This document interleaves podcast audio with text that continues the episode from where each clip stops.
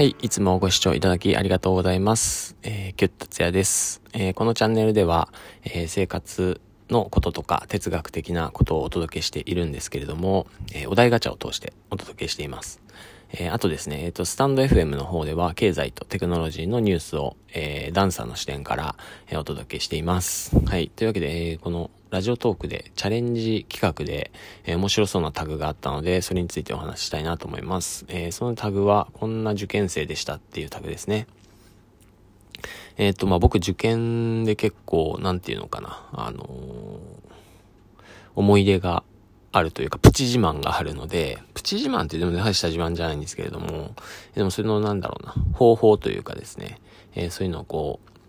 お話できたらなと思います。はい。えっと、簡単に言いますと、僕はあの、ダンサー、振付師を職業としてやっているんですけれども、えー、まあ、高校生の頃から、高校2年生ですね、大学、あの、ダンスを始めて、えっ、と、大学は、えー、ちゃんと、ちゃんと出てるというか、建築系の大学を実は出ていて、で、今ダンスをやってるんですが、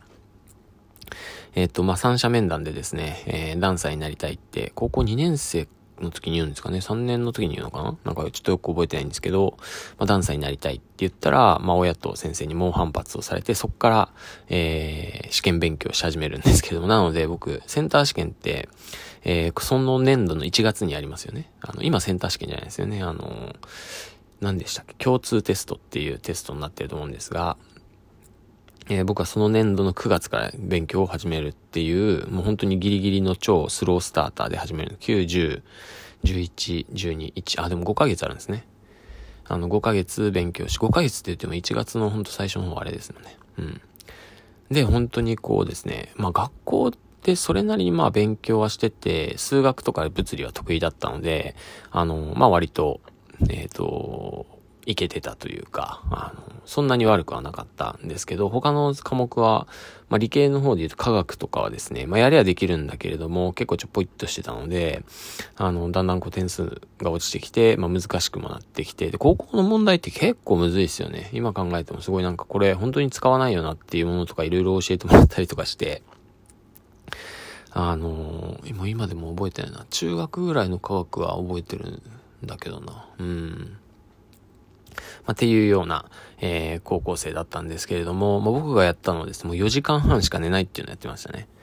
えー、一つは4時間半しかね、なんかこう、テレビかなんかで見ていて、人間はこう1時間半の周期で、そのレム睡眠とノンレム睡眠をこう繰り返すっていうのを、まあ知識として知っていたので、まあ4時間半。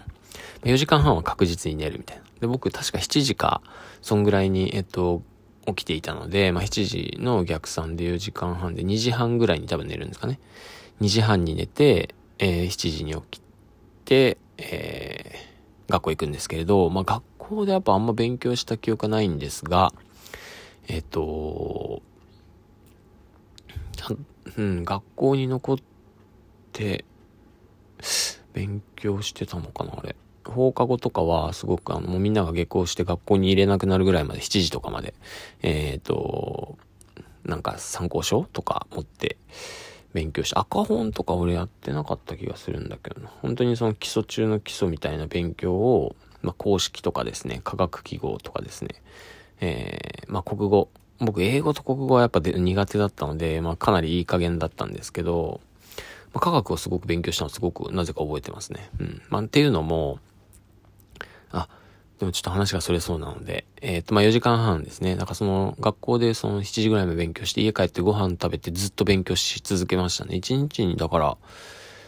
6、7時間は多分家で勉、6、7時間というか学校も兼ねて自習ですね。自習を6、7時間やって、まあ、そしたら普通にやっぱ点数がどんどん上がっていって、えー、行きましたね。はい。だから4時間半寝るっていうのはすごく重要だと思います。あとですね、僕ずっと昔からやってたんですけど、答えを見るっていうのが結構いいと思います。えっと、まあ、わかんない問題をずっと考えててもわかんないんで、えっと、まあ、テストの時はね、ちょっとまずいんですけど、考えた方がいいと、まあ、考えた方がいいのかな。うん、まあ、時間との戦いもあるので、えっと、まあ、でも、勉強するにあたって、先に答え見た方、わかんなかったら、先に答え見て、なんでこの答えになるかを、こう、理論的に考えていった方が、あの、後々に応用が効くというかですね。まあ、そういうふうに僕は勉強してみましたね。この数学の問題は、この公式を使うんだって言って一回寝かせるというか。で、この寝かせるっていうのがポイントですね。まあ、答えを見るっていうのと、一回寝かせる。確かその時ゲーム、ウイイレですね。ウイニングイレブン、サッカーのゲームとかやってた気がしたんですけど、なんかこう、参考書みたいなのの参考書を10ページ進んだら、えっ、ー、と、一回ゲームやるっていうルールを決めて息抜きにしてたんですけど、そうすることによって、まあ、いい、いい具合に忘れてくれるんですよね、さっきの問題のこと。で、それで分かんなかったピンだった部分を、えー、もう一回解こうと思って、で、これで、あの、解けるなってこう思ったら、次に進む。で、それ10回ぐらい繰り返して、もう一回一番最初の方の間違えたところを繰り返すってやって、覚えてたらもうほとんど覚えてますね。で、そうやってなんかこう、まあ、3反復、3回ぐらい、1回目はまあわかんないから答え見る、えー、もう1回は10分から15分ぐらい経ってからもう一回問題、まあ一回休むんですけどね、ゲームとかして休んで、え問題見る。で、最後3時間とかそんぐらいこう、もっとガーって10、それを10回ぐらい繰り返して進んだ後にもう一回やると、まあ解けてる問題は、と、それで解こうと思って解ける問題はほぼほぼその後もずっと覚えてるし、まあそれがこう、基礎になって、えー、っと、なんだろうな。他の問題もどんどん解けていくようになるっていうか、あ、ここの問題と、あのは、あの時使ったやつだなって、こう、だんだんこう、コネクトしていくので、それですごく解けていくようになりましたね。あの、科学の場合は覚えるっていうのが僕はほとんどだと思うので、まあ、公式とか、あの何、水平リーベイっていう科学記号みたいなものとか、ああとあれか、えっ、ー、と、何でしたっけ。いろいろあるんですよね。相違体みたいな。同じ科学記号なんだけど、その構造自体がこう違う配列をしているから別の物体であるみたいなこととかって、もう覚えるしかないんで、それとかも一緒でしたね。こう一回もうわかんなかったら答え見て、で、あ、そういうもんなのか、もうそういうもんなのかとしか思えないんですよね。こう答えを見ちゃうと。あの、そういう科学に関しては。まあ、そういうふうに、こういうこう科学というか地球はできているんだみたいな感じでですね。で、またこう戻って覚えるみたいなことを繰り返していって、、あの、なんか僕のスタイルって考えるっていうよりかは、まあ答えを覚えていくっていうスタイルで、えー、応用をどんどん聞かせていくっていう方法をやっていましたね。はい。っていう3つですかね。まあ4時間半しか寝ない、答えを見る、その反復をするっていう方法で、えっ、ー、と、まあ、あの、プチ自慢なんですけど、まあ、物理とか普通に100点取りましたね。まあ、その時の物理というか物理とか数学、まあ、数学もそうかな。数学はなんかこう、えー、数 1A、2B とかは勉強し、普通に勉強してたんですけど、まあ、僕が行った大学は割となんだろうな、こう基礎というかなぜ数学は数学であるかみたいなところの問題を出してくる。なんか算数遊びっていうか、あの謎解き算数みたいなのとかですね。で、物理も僕似ていると思ってて、こう現象、この世の中に起きている現象を数値化している簡単な数値化厳密に言うと違うんだけど簡単な数値化をして予測してるんでなんかそういうのとかって何て言うんだろうな。こうその数字そのものとか公式そのものっていうよりその公式はなぜその公式になるかみたいな。っていうのをこう勉強を僕は結構してて物理は取れましたね100点がね。うんセンター試験で100点が取れて